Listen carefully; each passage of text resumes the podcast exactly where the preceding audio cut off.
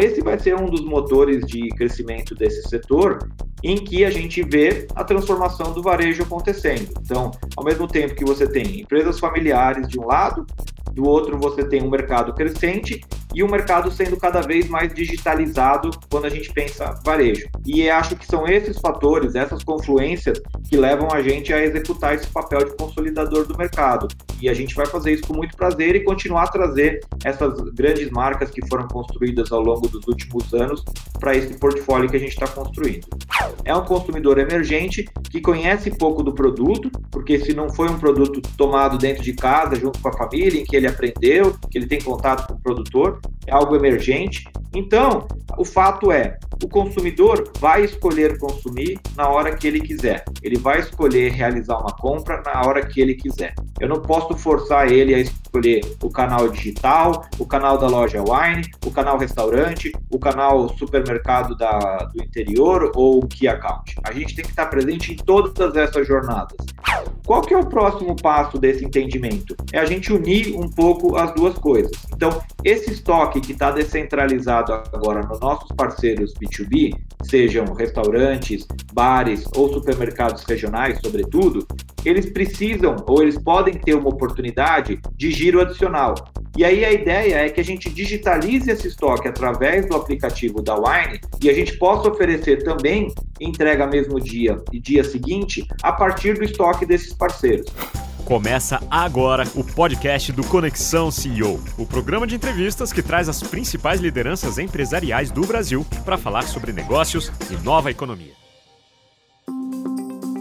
Olá, bem-vindo ao Conexão CEO. Ele está à frente de uma das maiores plataformas de vendas de vinho do mercado brasileiro. Hoje eu converso com Marcelo D'Arienzo, CEO da Wine. Marcelo, é um prazer recebê-lo. Muito obrigado por sua presença. Olá, Moacir tudo bem? É, feliz de estar aqui novamente conversando com você. Legal. Marcelo, vamos começar pela, pela história mais recente, aí, uma dos movimentos mais recentes da Wine, que foi aquela questão que vocês, é, é, no fim do ano passado, né, vocês é, protocolaram o pedido para abrir capital, depois, nesse ano, vocês é, suspenderam esse pedido, né, e, e, entraram com pedido de, de registro de companhia aberta, né? Como é que está um pouquinho, uh, uh, e ali a ideia era um pouco que o mercado conhecer um pouco o mercado conhecesse um pouco mais o modelo de vocês, vocês terem um pouquinho mais de flexibilidade. Como é que está um pouquinho essa história esses, esses meses seguintes a essa decisão?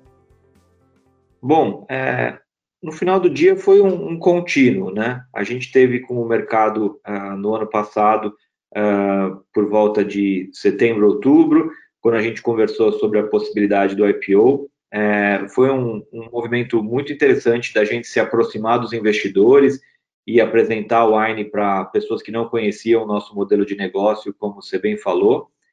E um, um dos frutos bacanas que a gente colheu desse exercício foi de sedimentar uma visão muito clara de longo prazo para nossa companhia e de quais são os passos necessários para a gente poder chegar nessa consolidação de mercado que a gente pretende fazer e está colocando em marcha. Em maio desse ano, a gente tomou a decisão de é, tornar a Wine uma empresa de capital aberto. Isso teve uma motivação clara, que era, primeiro, é, ter um canal para continuar esse contato com os investidores, mas fundamentalmente poder é, levantar a nossa debenture de mercado, que a gente levantou com apoio aí de, de alguns bancos, de 120 milhões de reais, cujo principal uso foi completar a aquisição uh, da Cantu, que é um dos maiores players uh, do setor de distribuição de vinhos no Brasil. A partir desse momento, uh, a gente entrou aí num, num, período de silêncio e agora, com a conclusão dessa operação, a gente está podendo voltar a conversar, inclusive conversar com os investidores para atualizar como é que foram esses movimentos e onde a gente está hoje como companhia. E aí, como é que você enxerga um pouco, não falando especificamente da Wine, mas primeiro como um, um, cenário mais amplo, como é que você enxerga um pouco a janela para os IPOs hoje, né? Porque ali no fim do ano, por exemplo, teve alguns, tiveram alguns movimentos, alguns acontecimentos que fizeram vocês mesmos recuarem, isso aliado ao crescimento que vocês tinham, vinham tendo, né? E, e, também essa questão do conhecimento do mercado, dos investidores em relação ao modelo de vocês. Mas como é que você vê a janela é, atualmente?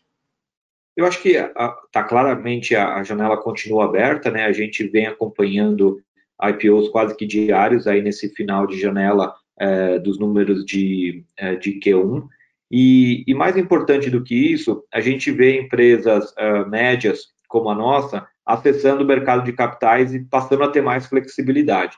Então, esse é o caminho que a gente escolheu, né? É um caminho sem volta. Agora, como uma companhia de capital aberto, a gente vai uh, uh, divulgar os nossos resultados trimestralmente e a gente vai poder ter acesso a essa flexibilidade. Assim como a gente levantou essa debenture agora, que nos dá fôlego para poder executar parte do nosso plano de negócio, a gente fica antenado e conectado com os investidores para entender qual é o melhor momento de dar o segundo passo, que é esse eventual IPO.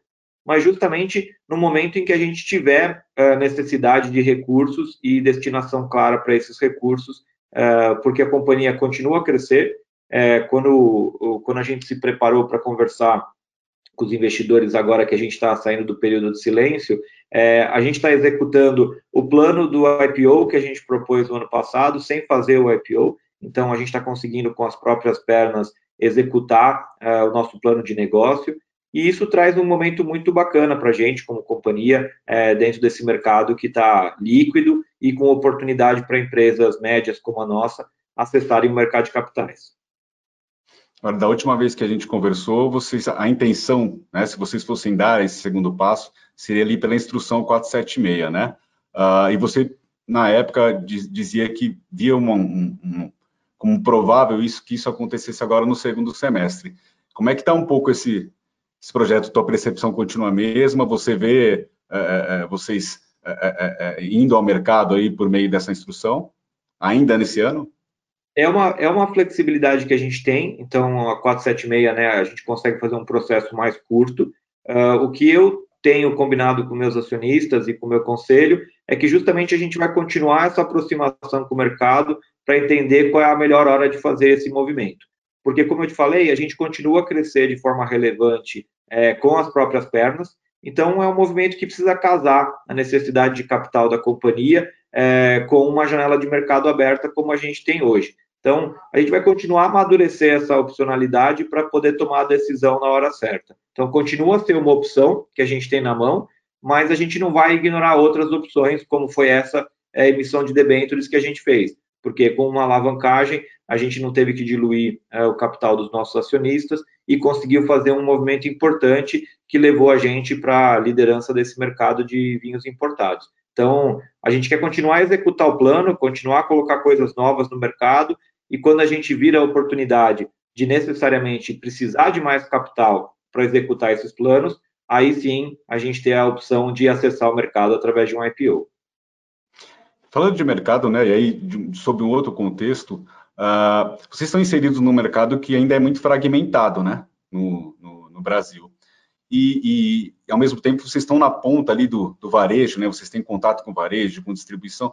Como é que você está enxergando um pouquinho uh, o momento desse mercado, uh, e aí tanto da, da, da do, do, seu mercado especificamente, como o varejo ali na ponta, que vocês têm contato, em relação a essa segunda onda, né? Essa, essa questão da pandemia que ainda permanece aí um fator crítico no, no mercado brasileiro. O, o, impacto da, da pandemia foi muito desigual, né? Tem alguns setores, como a gente conversava há pouco, que sofreram muito, é, como é o setor de restaurantes, mas felizmente a gente já vê uh, esse setor também retomando a força dele. É, hoje, a Wine é uma empresa que eu gosto de dizer que é um terço, um terço, um terço. Um terço clube de assinatura no seu faturamento, um terço e-commerce e varejo físico com as lojas Wine, é, e um terço B2B. Então a gente está exposto a todas as jornadas de consumo de vinho que a gente que, que hoje a gente tem no Brasil. E a gente vê, inclusive no B2B, aí tanto nos varejos regionais uh, quanto nos key accounts, mas sobretudo no on-trade, uma retomada importante.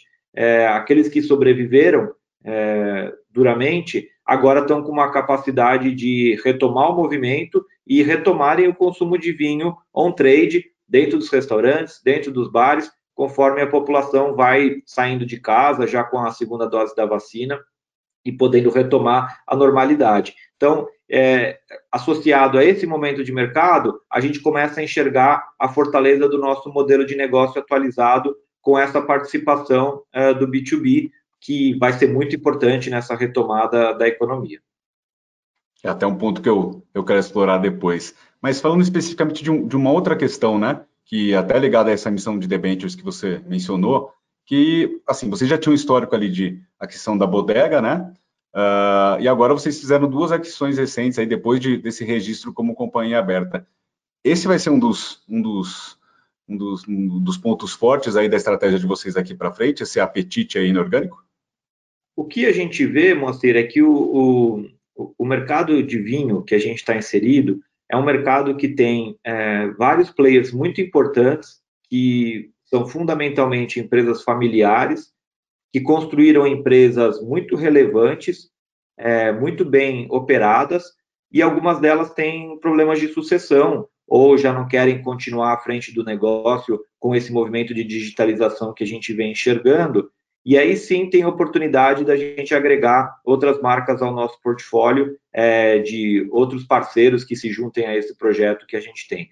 Eu costumo dizer que é de fato se juntar ao projeto, porque mesmo a Cantu, o Peterson, que é o fundador da Cantu e que operava a empresa, ele hoje passa a fazer parte do conselho da Wine. E com isso, o que a gente tem é a capacidade de agregar esse conhecimento. Então, eu imagino que é, a gente vai fazer outros movimentos nesse sentido, conforme a gente vai enxergando essa possibilidade de trazer mais pessoas para esse projeto uh, que a gente está construindo. E por quê? porque o fato é que é um mercado que continua crescente, então o mercado de vinhos é um mercado muito jovem no Brasil, que ganhou muitos adeptos durante a pandemia. É, os dados que a gente tem é, são de mais de 7, 8 milhões de tomadores de vinho de forma semanal que surgiram dentro da categoria durante esse movimento. E a vantagem da nossa categoria é que não existe ex-tomador de vinho. Né? Quando o cara entra na categoria, a mulher ou o homem entram na categoria, eles não deixam mais.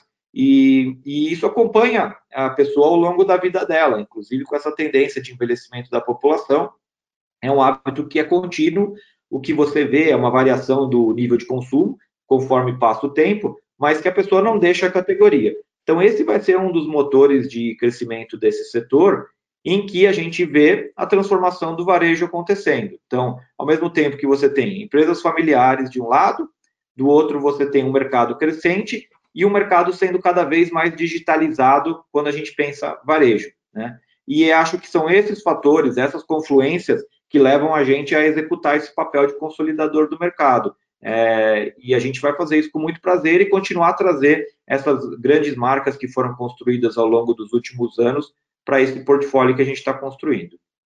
Agora, essa é uma estratégia ativa, né? Vocês estão mapeando, estão ativos no mercado aí buscando é, eventuais negócios e que é, fatores, que critérios que vocês mais pesam aí na hora de decidir pelo, por um investimento? Eu acho que o importante é a gente ter a clareza que no mercado que nós estamos inserido, e aí eu vou descrever um pouco o mercado para chegar na conexão com a estratégia. A gente está num mercado é, fundamentalmente de novos consumidores, consumidores emergentes que estão entrando na categoria e fundamentalmente de vinhos de entrada. A gente está falando que 72% do vinho importado no Brasil no primeiro semestre foi vendido ao consumidor abaixo de 50 reais. E 50% do volume de vinho consumido no Brasil ainda é vinho doce. Então, disso você intui que mais de 90% do vinho consumido no Brasil são garrafas abaixo de 50 reais vendidas ao consumidor. Ou seja, é um consumidor emergente que conhece pouco do produto, porque se não foi um produto tomado dentro de casa, junto com a família, em que ele aprendeu, que ele tem contato com o produtor, é algo emergente. Então, o fato é, o consumidor vai escolher consumir na hora que ele quiser. Ele vai escolher realizar uma compra na hora que ele quiser. Eu não posso forçar ele a escolher o canal digital, o canal da loja wine, o canal restaurante, o canal supermercado da, do interior ou o key account. A gente tem que estar presente em todas essas jornadas e ser capaz de entregar todas as necessidades de consumo, seja um abastecimento planejado, seja uma descoberta através do clube de assinatura, seja uma reposição de um grande estoque que ele quer fazer com desconto, seja uh, uma compra para uma última hora, e aí a gente tem visto as lojas físicas desempenharem um papel importante da entrega no mesmo dia e da alteração do perfil de consumo, ou na jornada que ele já está. E a jornada que ele já está, que é a jornada de recorrência verdadeira que a gente tem no mercado, é a que ele vai comprar é, perecíveis, que ele vai no supermercado, ou quando ele vai num restaurante ou num bar. Então a gente precisa estar presente nesse momento e precisa estar com força. Isso significa estar com um portfólio bacana, com preço acessível e altamente disponível. Quando eu falo altamente disponível, é estar com o produto certo no preço certo, porque aí sim o, o consumidor vai poder escolher o produto vinho. Se a gente faz uma reflexão simples e rápida, é, restaurantes médios de São Paulo, que é uma grande capital, é, não tem vinho ou tem vinho no preço errado. Então, é, a gente ainda está num momento em que é fundamental a gente ter altíssima disponibilidade do produto. É fazer o produto chegar na hora certa, no preço certo, na qualidade certa, para o que o consumidor pode pagar. Então, esse movimento de buscar estar tá presente nessas jornadas, entendendo o perfil do consumidor, é o que vai guiar os nossos movimentos uh, de aquisição é para que a gente possa completar cada vez mais esse portfólio de momentos de consumo com alternativas diferentes para o nosso cliente. Então, é essa, essa busca que a gente vai continuar a fazer para definir quais são os movimentos inorgânicos que a gente, porventura, pode fazer. E aí, dentro desse, desse cenário, né, dessa tese que você descreveu, como é que a, a Cantu, por exemplo, é futura, né, a, a outra aquisição, né? Como é que elas se encaixam aí dentro desse cenário? Então, a, a, basicamente, hoje, com a, com a Futura, que é o braço de bebidas da Cantua, o nome é, é, se confunde, mas é, é, basicamente a gente passa a ter acesso a 10 mil pontos de venda diferente que compram de forma recorrente uh, da Futura, que é a Canto Bebidas, o seu nome uh, CNPJ, vai, é, e que com isso a gente pode ter acesso a uma variedade de clientes importantes. Então, a gente tem uma, uma sinergia de pensamento muito legal, porque agora a gente vai poder estar presente nesses momentos de consumo que a gente estava ainda de forma tímida com o nosso B2B, que já era crescente, mas que agora, com essa, com essa aquisição da Cantu, passa a ser ainda mais acelerado. E eu tenho falado isso uh, eh, para o time da Cantu, e repito aqui para você, o modelo de negócio da Cantu, que faz chegar né, com altíssima disponibilidade e recorrência esse produto na mão do, do, do, canal varejista e dos restaurantes e bares, é um modelo de muito sucesso. E o que a gente quer, é, como grupo, é aprender cada vez mais como isso deve ser operado e ampliar, dar fôlego para isso e oferecer uma camada de digitalização. Né? A gente sabe hoje que esse é um mercado bastante tradicional e que tem uma oportunidade grande da gente oferecer autosserviço através de uma plataforma e-commerce para esses, uh, para esses uh, clientes, que eles possam se autosservir e a gente ter uma, uma, um relacionamento cada vez mais fluido e eficiente. Então, é, essa é a tese, e isso leva a gente para ter resultados efetivos, que é o desenho daquela empresa um terço, um terço, um terço que eu comentei com você. E, e dentro desse espaço do B2B, é, porque às vezes vocês são muito associados ali ao Clube Wine e tudo, mas o, o B2B é um braço cada vez mais importante, né? É, o que, que quais são as próximas iniciativas? O que, que você pode contar um pouco é, a parte das aquisições, né? Que vocês estão implementando aí nesse braço do B2B? Moacir, acho que vale a pena só conectar as duas coisas, porque é, a nossa origem é no clube de assinatura e, e, esse vai continuar a ser um core muito importante da nossa empresa e tem um motivo, porque a gente fomenta relacionamentos de longo prazo e relacionamentos de recorrência. E esse movimento do B2B não está desassociado a isso, porque o que a gente quer é cada vez mais estar presente na vida desses assinantes e desses clientes que gostam do nosso portfólio com altíssima disponibilidade. Então, de novo, se ele está numa jornada num supermercado ou se ele está num restaurante, eu quero que o produto do nosso grupo esteja disponível para ele também. Então, o que a gente quer é cada vez mais fomentar esse entendimento uh, da jornada do assinante e do cliente que gosta do nosso portfólio, para que ele possa enxergá-lo de, de forma ampla. Quando a gente pensa os próximos passos, é, eu acho que tem algumas coisas importantes que estão aí no nosso radar.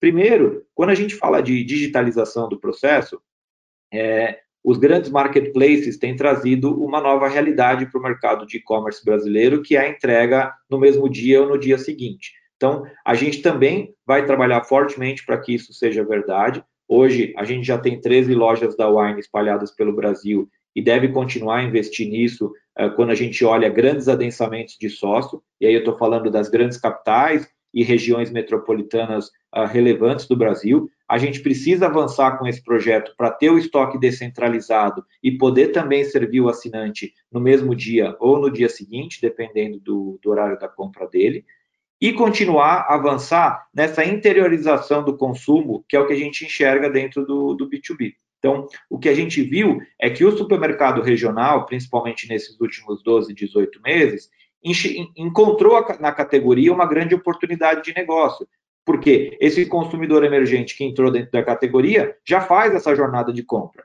E aí, nessa jornada de compra, ele passa a encontrar o nosso produto também.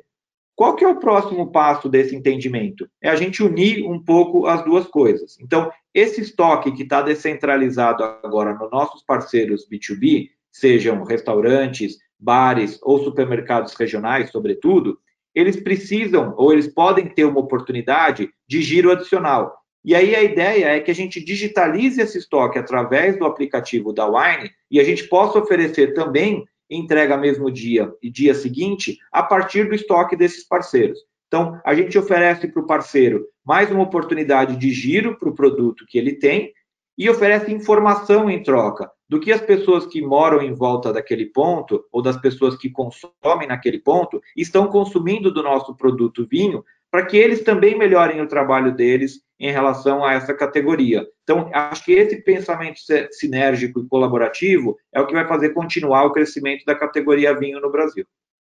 Isso, essa, esse recurso especificamente, isso já está sendo desenvolvido, já está disponível? A gente está em fase de piloto, então a gente está desenvolvendo internamente essa, essa abordagem. Uh, já temos conversado com alguns parceiros que vão nos ajudar a pilotar esse, esse, esse modelo mas eu enxergo quase que inevitável, entendeu, Moacir? Mesmo que no primeiro momento a gente tenha que adaptar o modelo, pivotar, entender como é que ele vai funcionar de forma verdadeira, e acho que é bem possível que isso aconteça, me parece que é uma grande tendência a gente pensar no varejo como uma plataforma, né? Então, é, tudo que tiver disponível e tiver na ponta, a gente vai ter que ser capaz de conectar com uma demanda do cliente. E aí, se o canal já é um parceiro do nosso grupo através das compras que eles fazem da Cantu, nada mais junto, justo do que a gente trazer sinergia, trazer fluxo para esse estoque que já está descentralizado e trazer junto informação para que isso aconteça da, da, de forma colaborativa e torne o mercado cada vez melhor. E esse piloto, vocês têm previsão de, de quando começar e com, com, com quem começar? E onde começar, na verdade, também? Você pode dar um pouquinho mais de detalhes?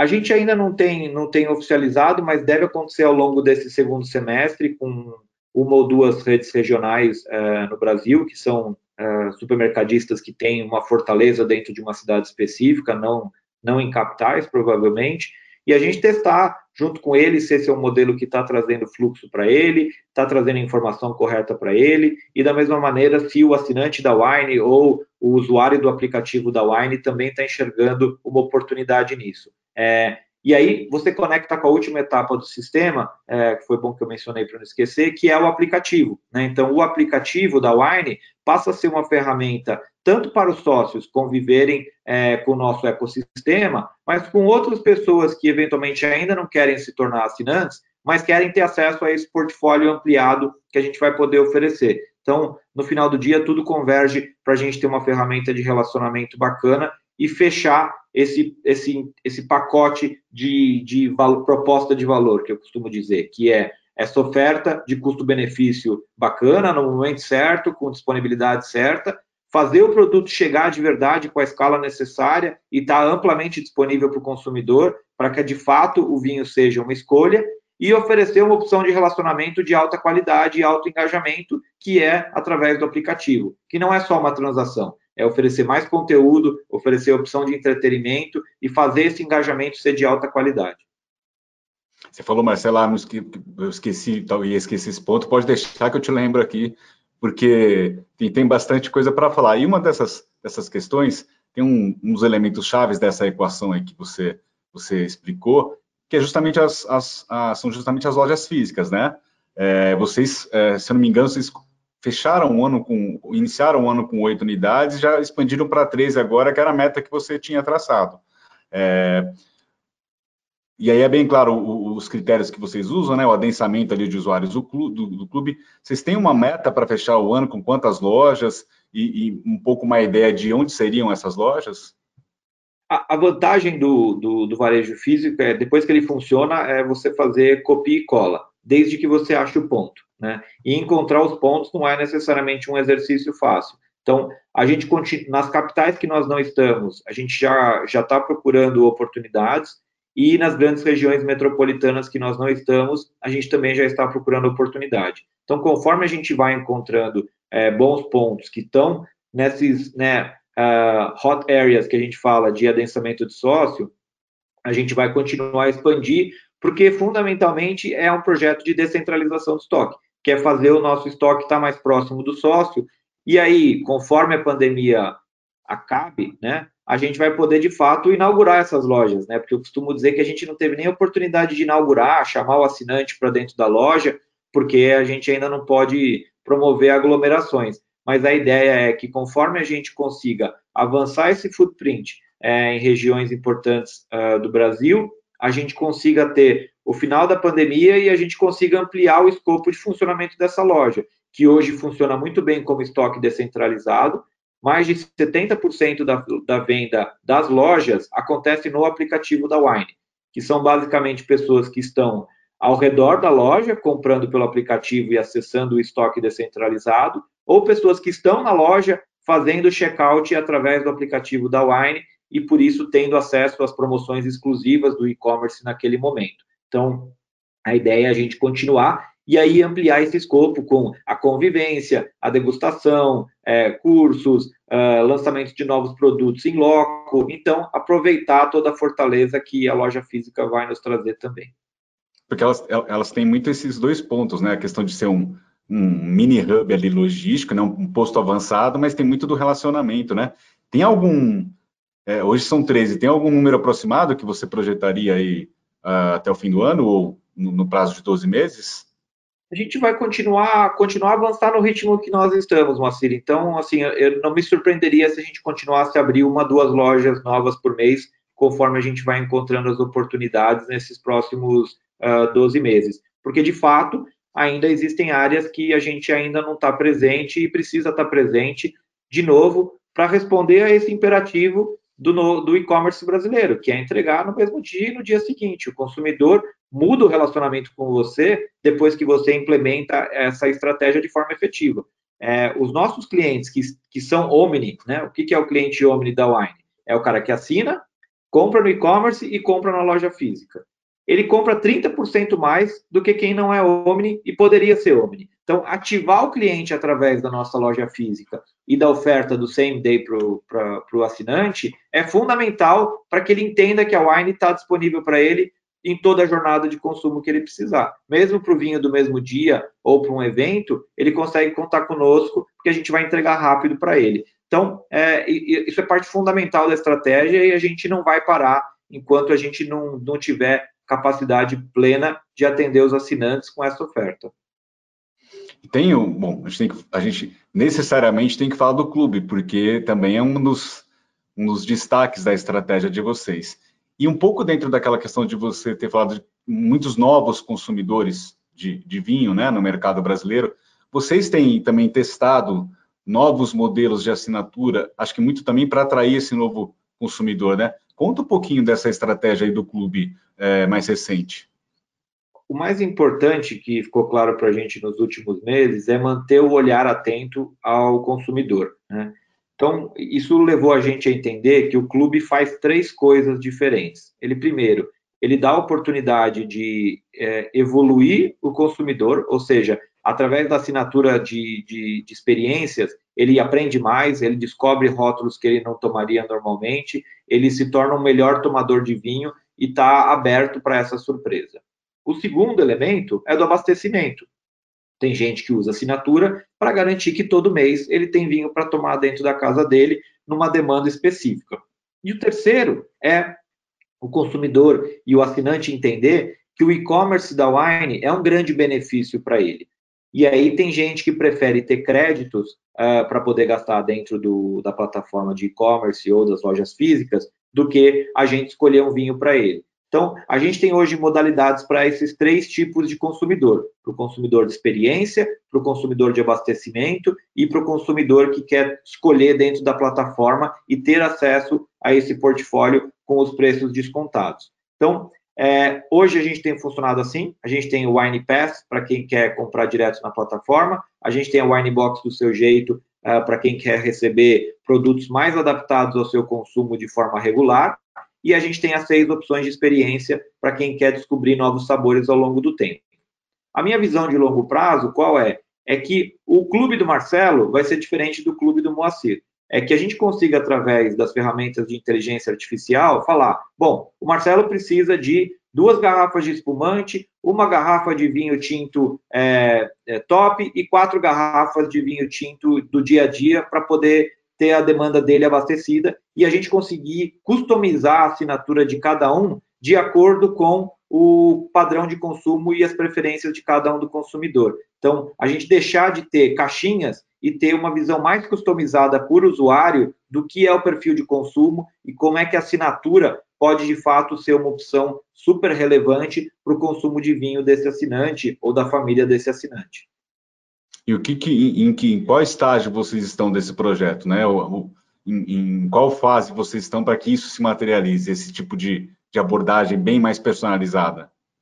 A inteligência artificial ela, ela, ela precisa de, do, do, número de dados maior para que a gente possa ter qualidade nessa resposta, né? Então a gente entende que ao longo do ano que vem a gente vai conseguir lançar um produto que está mais adaptado a essa capacidade de customização. Hoje o usuário já consegue fazer essa customização na mão e a gente ajuda ele a fazer essa customização conforme a gente vê é, a, a elementos de comportamento que são preditivos, né? De bom, fazer um upgrade de assinatura, ampliar o número de garrafas, a colocar mais cashback dentro da assinatura. Então, hoje a gente já consegue fazer isso de forma preditiva e indicar o consumidor para ele seguir nesse caminho mas eu espero que no ano que vem a gente tenha já os nossos elementos de inteligência artificial funcionando para oferecer essa oportunidade dessa, desse olhar biônico que vai olhar para o Moacir e vai acertar qual é a demanda de, de, de vinho que ele, ele tem e oferecer uma assinatura hiper customizada para as demandas individuais de cada um.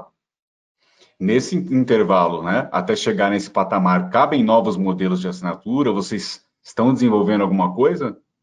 A gente continua é, aberto a, a, ver novos, novos modelos e fazer adaptações ao que a gente já tem hoje, é, mas eu diria que dentro dessa ótica de experiência, abastecimento e créditos, né, que é o cashback, a gente está bem coberto. O que a gente precisa agora é garantir que os clientes estão bem atendidos e entender as possibilidades de avançar. Mas eu estou mais focado em fazer esse, esse projeto de inteligência artificial do que trazer é, novos elementos para o modelo que a gente tem atualmente. E vocês estão reforçando essa área, equipe? Quantas pessoas são hoje em tecnologia e especificamente dedicadas à inteligência artificial, a esse projeto?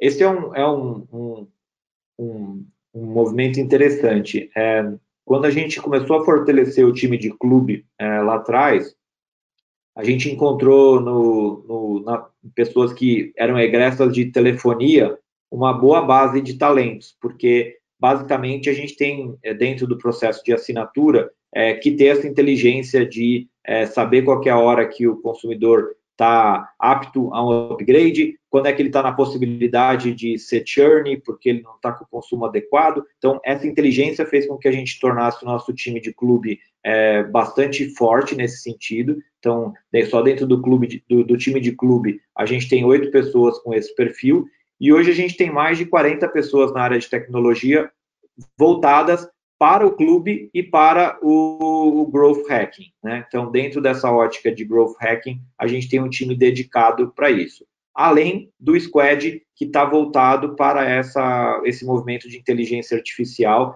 que está já com cinco pessoas, e a gente imagina crescer isso ao longo do tempo, conforme esse projeto vai ganhando mais relevância. Bom, outro ingrediente na, na receita de vocês, e que você também já mencionou, mas eu queria explorar um pouquinho mais o aplicativo, né? E, e, ele tem uma ponta muito ali de conteúdo, né? vocês trabalham bastante. O que que, o que, que tem de mais novo aí em relação a, a, a esse braço de vocês? Eu acho que dentro do aplicativo, é, a gente entendeu ao longo do tempo que o aplicativo é a melhor ferramenta anti-churn que a gente tem dentro do nosso clube de assinatura. Então, o quanto mais você usa o aplicativo, menos propenso você está a deixar o programa de assinatura. E é isso justamente que a gente quer fomentar, é trazer os assinantes para dentro do aplicativo e fazer eles desfrutarem do nosso conteúdo, do, do, dos nossos conteúdos o máximo possível. Então, a gente tem um contato é, é, direto com os assinantes para receber feedback e entender quais são as, os melhores uh, mecanismos que a gente tem que colocar em prática. E aí eu destacaria três coisas. Primeiro, a nossa aba do Wineverso, que é a forma da gente oferecer conteúdo para o assinante através de podcast, através de tirinhas em quadrinhos, através de reportagens, de parcerias com outras plataformas e a gente oferecer conteúdo para que ele consiga desfrutar é, desse conteúdo e gastar tempo dele no mobile dentro do nosso aplicativo. Destaco também o game da Wine, então, eu tenho uma, uma visão muito clara que é, essa parte de entretenimento vai se juntar com o varejo de uma forma importante. É, as pessoas gastam hoje tempo no celular jogando Candy Crush, jogando joguinho de farming, jogando quiz dentro do aplicativo. E eu penso seriamente de por que, que eles não podem fazer isso dentro do aplicativo da Wine e receberem cashback por esse comportamento. Então, a gente já está testando isso com o Quiz Wine é, que é um programa que você responde a três perguntas por dia e toda vez que você acerta essas perguntas, você recebe um real de cashback.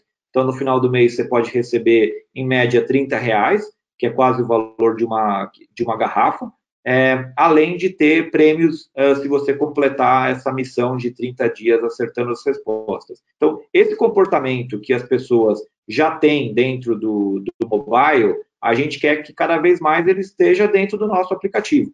E para mim isso não é uma visão só para a wine, é uma visão para o varejo, porque o varejo tem a parte mais importante que está todo mundo buscando, que é a transação recorrente. E aí, essa transação recorrente que a gente já tem, tem que ser incrementada com conteúdo e entretenimento para que o usuário gaste mais tempo dentro da nossa plataforma e, portanto, tenha uma propensão muito menor de deixar todo o ecossistema. É nisso que a gente tem pautado o desenvolvimento do nosso aplicativo.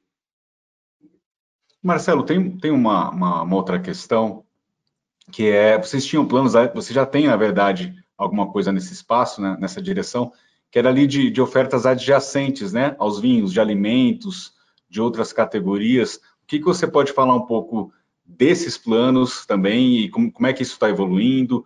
É, Para onde mais vocês estão olhando? A gente continua é, num projeto interno ali de, de incubar um, um projeto nessa natureza, Moacir, é, com qual pensamento?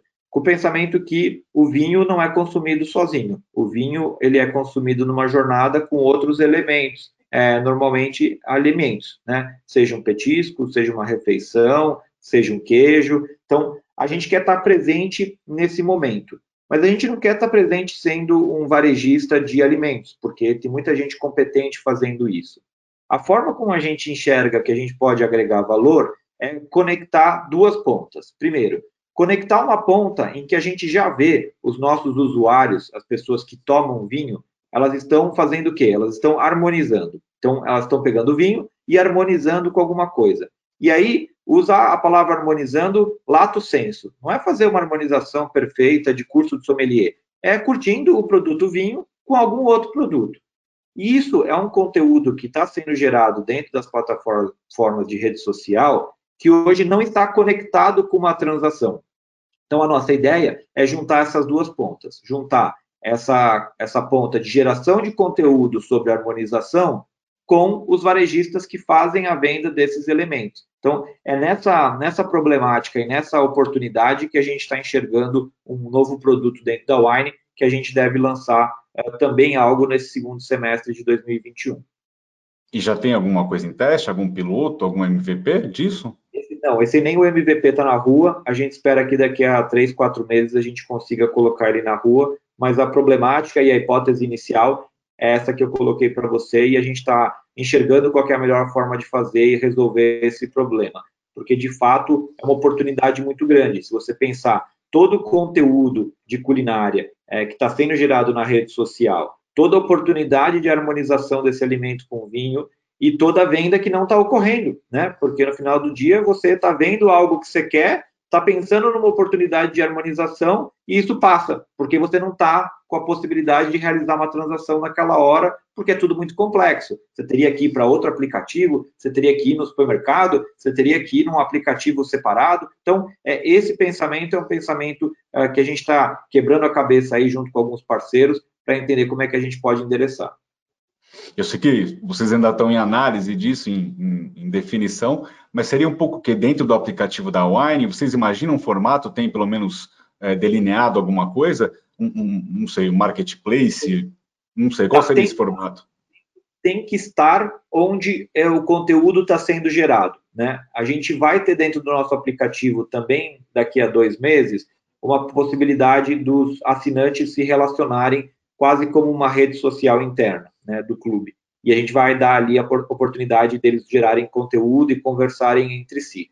Se ali for uma, uma plataforma que fomenta bastante conteúdo sobre isso, a gente pode transacionar ali. Se não, a gente tem que ir para as outras redes sociais onde está tendo esse tipo de conteúdo e oferecer uma ferramenta para esses geradores de conteúdo concretizarem ou oferecerem oportunidades de concretizar é, de transação. Então, não, não, não, não, somos nós que vamos escolher onde vai estar. A gente precisa ver onde o conteúdo está e ir junto desse conteúdo para poder buscar as transações que estão sendo perdidas. É um pouco daquela, daquela questão que você diz de estar em todas as jornadas, né? Essa é mais uma jornada. E tem alguma outra jornada aí do consumidor de, de vinho que vocês ainda não estão presentes, que vocês estão mirando e pensando algo para marcar presença nessa, nessa jornada? A gente tem que fortalecer aquelas coisas que a gente definiu agora, né? Então, avançar com o, o desenvolvimento da Cantu, é, que é, enfim, uma, uma fortaleza e uma, uma, potência incrível, apoiar fundamentalmente na retomada dos restaurantes e garantir que a gente vai ser um parceiro relevante nesse momento, é, continuar a avançar na plataforma de clube e trazer as pessoas para dentro do aplicativo e avançar com as lojas físicas. Isso já é uma missão grande. É, nos próximos meses, conforme a gente lance essas duas, essas duas uh, temáticas que eu falei, de digitalização dos canais parceiros do B2B e de harmonização do conteúdo que está sendo gerado online, é, a gente vai ter já um bom mapa de quais são as jornadas que estão faltando que a gente ainda não está presente e avaliar se tem mais algum movimento estratégico para ser feito ou não. Agora, seja via instrução 476 ou, ou acesso a outra fonte de capital, vocês vão precisar de mais capital para isso? Uh, vocês conseguem financiar isso com o que vocês têm em caixa hoje? Qual é um pouco a, a situação, é, Marcelo? A gente, como está como tá descrito aí nos nossos resultados de Q1 e, e a gente tem geração de caixa e agora a gente está capitalizado com as debêntures, então não tem uma necessidade de curtíssimo prazo para fazer isso. Conforme a gente veja que todas essas iniciativas ganham relevância, aí sim a gente vai precisar captar mais recursos para trazer a dimensão e a escala que a gente acha que essas coisas merecem. Então, por isso que eu digo que esses movimentos estão casados. Conforme a gente vai amadurecendo esses movimentos e a necessidade de caixa vai ficando clara, um movimento de um IPO ou de qualquer outro mecanismo de mercado de capitais é, pode fazer sentido e a gente conecta a necessidade com a oportunidade de capital, aproveitando esse momento de liquidez do mercado. Não, não, custa perguntar, Marcelo, vocês na época ali do IPO se falavam em, em buscar 750 milhões, né, uma, uma, captação desse porte. Seria um pouco ainda dentro dessa, de, de, dessa esfera aí? Como é, como, é, como é que vocês estão se posicionando nesse sentido? Eu entendo que se a gente vai para o mercado, principalmente para um IPO, não teria sentido fazer um movimento menor que esse, é, porque a gente precisa, é, tendo toda essa exposição, fazer um movimento relevante e colocar de fato as iniciativas para trabalhar com força. Então, eu não, não, não, faria nada menor que isso, acho que faria pouco sentido nesse momento. Hum. Bom, e Marcelo, agora falando um pouquinho de você especificamente, aí sair um pouco só da, né? Porque você está há dois anos, né, no, no, no, comando ali direto. Você era presidente do, do conselho da Wine, né? Veio via Península. Você já era um apreciador de vinho? Qual era a tua relação com, com vinho antes da Wine? Eu, eu, eu, eu, costumo dizer que eu, eu achava que eu sabia tomar vinho. Né? Eu sabia que eu não conhecia muito, é, mas sabia, achava que eu sabia tomar. E, e, é engraçado porque eu falava uma coisa, eu, quando me perguntavam o que eu gostava de vinho, eu falava, ah, eu só não gosto muito de Malbec. Até isso eu tive que retirar, porque eu fiquei pensando, eu não consegui nem experimentar todos os Malbecs da Wine para eu falar que eu não gosto de Malbec. Então, o que eu descobri nesse mundo do vinho, e tenho aprendido cada vez mais, é que as, opção, as opções são tantas, né, e as potencialidades são tantas, de acordo com o produtor, com o terroir, com o método, com a ideia de vinificação, que a gente tem muito a aprender, né? Então, individualmente tem muito a aprender e eu tenho tentado evoluir, mas como mercado também a gente tem muito a aprender. A gente tem um, um dilema é, divertido no mercado brasileiro, que a classificação de vinho meio seco, ela é mais rígida no Brasil do que fora do Brasil. Então, eventualmente, não é incomum que a gente traga um vinho que é classificado como seco na Europa e que no Brasil passe a ser classificado como meio seco. E o meio seco gera um preconceito, né? Porque parece que o vinho é doce. E a grande maioria deles que a gente traz não são vinhos doces, são vinhos que têm um pouco mais de teor de açúcar, mas que na regra brasileira entram como meio seco. E, e aí eu recebo comentário de, puxa, mas tem muito vinho meio seco nesse mês. E aí eu pergunto para o assinante, você já provou? prova que você vai gostar. Então, todo esse elemento de da gente aprender e ser um melhor tomador de vinho e entendedor do mercado é uma jornada longa. É, eu tô, confesso que não consegui nem provar todo o portfólio da Wine e agora tenho a missão de provar todo o portfólio da Cantu também. Então, ainda tem uma trilha bacana pela frente aí. É uma, uma jornada longa, mas boa aí, né? Bem, boa, boa. Bem boa, interessante, né? Não pode reclamar, né, Marcelo? E, e além dos, do, dos vinhos, que aí até conecta com o teu lado profissional, o que mais que você, quais são teus hobbies, o que, que você gosta de fazer quando tem um tempo livre, um pouco até para equilibrar com o profissional também? Bom, a minha paixão declarada, e quem trabalha comigo sabe, é, são os meus cavalos. Eu, eu sou praticante de hipismo e, e, e gosto muito do, do, do, bicho, gosto do, do cavalo e passo boa parte do meu tempo é, com, com eles. Com eles e com a minha família, é, com a Camila, que é minha esposa, que também curte muito, e a gente está sempre perto do, dos cavalos, é, ou participando de competição, ou treinando. É, então, essa, essa é a parte que, que contrabalanceia bastante o, o dia a dia. É, então, algo que eu pude até aprofundar durante esse período da pandemia, porque, enfim, como como os cavalos têm que se mexer todo dia, eu tive a oportunidade de estar com eles boa parte desse período e, e sem dúvida é o, é o contrabalanço aí, é o nosso dia a dia aqui no trabalho.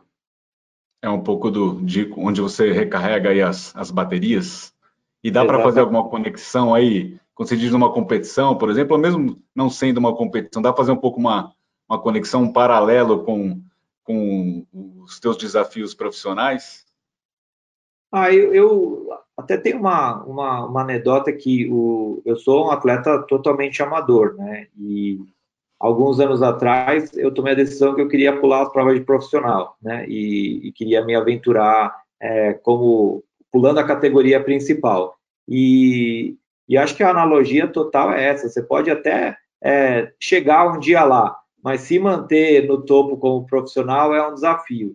E, e para mim, é a mesma coisa aqui na Wine, né? A gente está desenvolvendo uma trajetória super bacana é, de fazendo esse movimento de consolidação, trazendo essas grandes marcas que foram construídas ao longo do tempo no Brasil, oferecendo é, ofertas de custo-benefício realmente bacanas para o consumidor e dando oportunidade de todo mundo que quer provar ou quer participar do mundo do vinho ter essa oportunidade.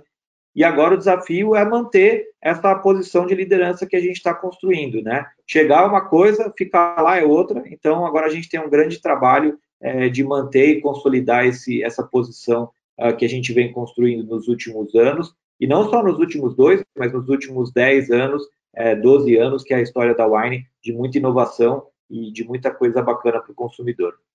Não, legal. Marcelo, tem algum, algum ponto que a gente não tenha falado que você acha interessante aí para quem está nos vendo, é, acha interessante é, comentar?